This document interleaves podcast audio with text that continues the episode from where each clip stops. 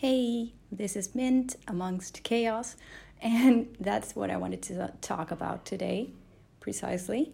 And it's accepting chaos as part of reality, as part of what we live every day. Today was a, quite a complicated day. Uh, I had lots of nightmares, varied nightmares. I think I had the whole collection of possible. Um, mm, uh, horror movie content in my brain during my dreams. So uh, it it it, it was it, it wasn't the best of nights. So when I got up, I had a lot of work that was pending, and strictly speaking, I had to work on a job for a new client of mine that seemed very difficult for me. Not because of the task itself, but because of the fact that it was something that I hadn't done in a long time and it required a lot of creativity from me. And I didn't realize that I had already done that. And that's precisely one of the things that I wanted to discuss. That sometimes going back to basics or accepting chaos itself, accepting the fact that today is gonna suck, or some things are gonna suck today is the starting point to get to the answers you're looking for. I ended up my day uh, finding the solution to the whole issue. Uh, during the whole day, the only thing I did was panic at the idea of having a me- of getting a message from my client asking for the material or the things um, already taken care of. And I was, I, I had no idea where to start from. So I was panicking at that. I was panicking at the idea of, well, since I've talked about inflation previously, well, financial issues in general, in most of the people I know's lives uh, nowadays are quite chaotic. So, of course, having issues with a new job led my mind directly to the thought of uh, having to pay for things and having to uh, preserve this job and having to uh, perform well. So, uh, or at least as, as expected. So, I ended up panicking about my financial situation, my client maybe messaging me. Um, the fact that I don't know today I found out I found that this is really silly, but my rabbit ate a cable of a fan that I just bought because it's summer here and we're roasting. So like i'm not even i haven't even paid the first uh the like the first payment for that fan and it's already like the cable is already bitten by my rabbit. So i cannot change it or anything. If it happens to fail i i don't i don't think it will but of course that led to the panic of uh well have i made a good decision by adopting my rabbit. Like I even questioned that.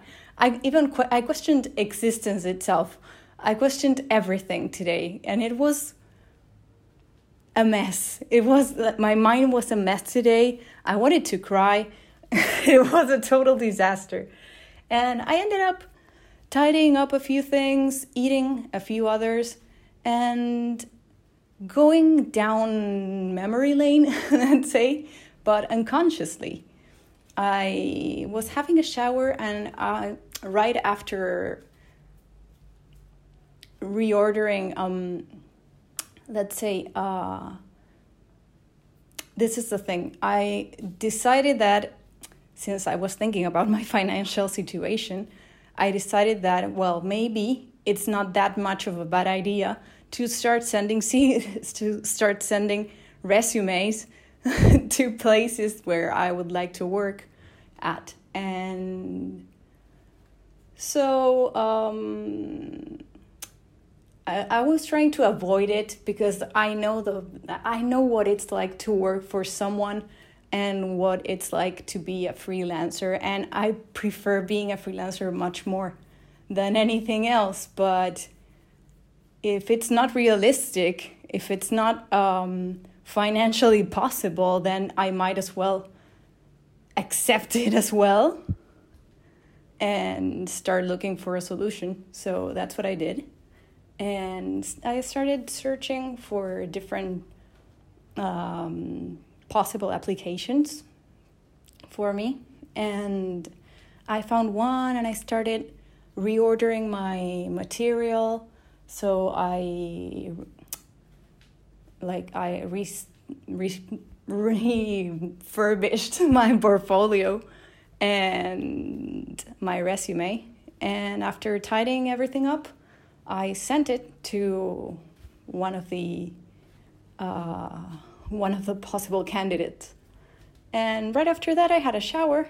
And while I was having a shower, I remembered, uh, I started remembering things about my studies, about the thing, well, I did art direction. I studied art direction here and uh, advertising art direction specifically.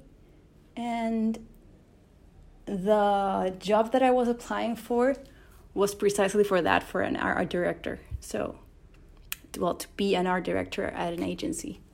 So, and the best part was that it was an agency that I had already known, that I had already been at once because I was I took pictures for a magazine at that time, and when well we had a visit and well I I paid a visit and took some pictures.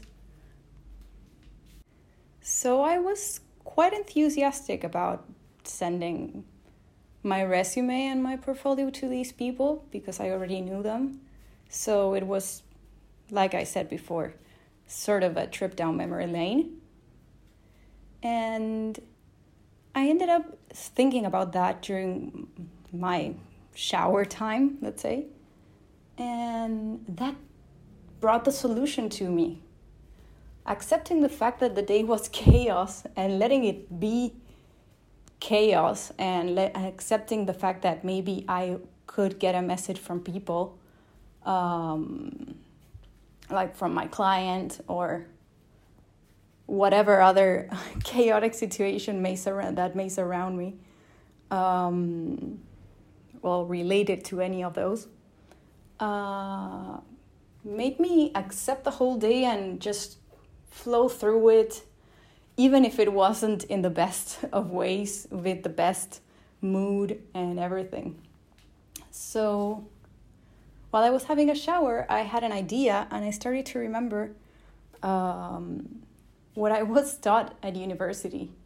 And that brought the, by remembering that, I could find the solution to where to start my like my the campaign of the new client I have, where to start it from.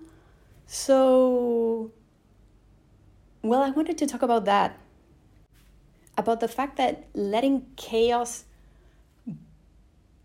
exist in my day led me to just go with the flow and let ideas sink in and one right one of right of one right after the other uh, everything uh, everything fell all the pieces fell into place. And the fact that I sent the resume sent the resume made me made me remember content from university that I didn't remember at all or that I hadn't thought of or that I hadn't thought of as a trigger to find the solution to my first problem the one that began all of the uh, all of the anxiety inside my brain today.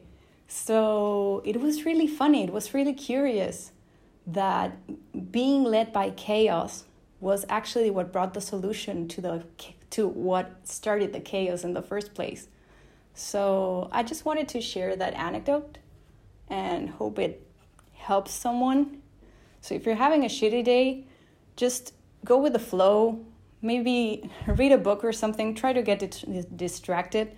But even if you can't, even if you feel like crying because your situation is too complex to just sip a tea and forget about it completely, then then just go with it and things will fall into place.